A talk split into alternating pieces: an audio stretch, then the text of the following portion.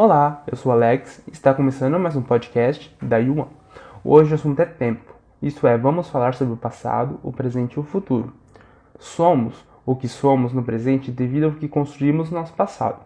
Portanto, costumo dizer que devemos honrar nosso passado tão somente para não errarmos novamente no presente.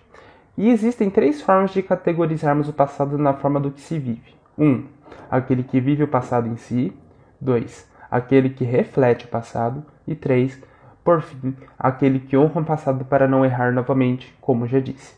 Quem vive no passado vive na realidade uma prisão nele, que não permite que a pessoa evolua ou construa o que é mais saudável para ela no agora. Isso quer dizer que ela, por tanto se prender à própria realidade que está situada no passado, alimenta essa realidade no presente. Ela acaba por se estagnar e não viver a vida no agora, no que se é mais adequado se afundando cada vez mais e assim deixando de aproveitar toda a vida que se tem no agora e no aqui para frente. Mas qual a solução para esse caso? Para resolver isso, podemos refletir o passado. Não podemos mudar ou reviver o passado, mas podemos mudar o hoje, o aqui e o agora, para construirmos no futuro algo melhor para nós mesmos.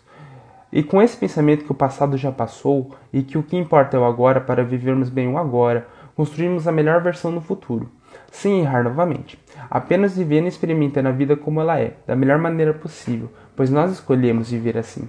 Portanto, honre o passado para não errar novamente. Mude o presente, pois é só no presente que você pode mudar algo. E vive o futuro intensamente e com satisfação e felicidade, pois é isso que ele espera de você. Muito obrigado.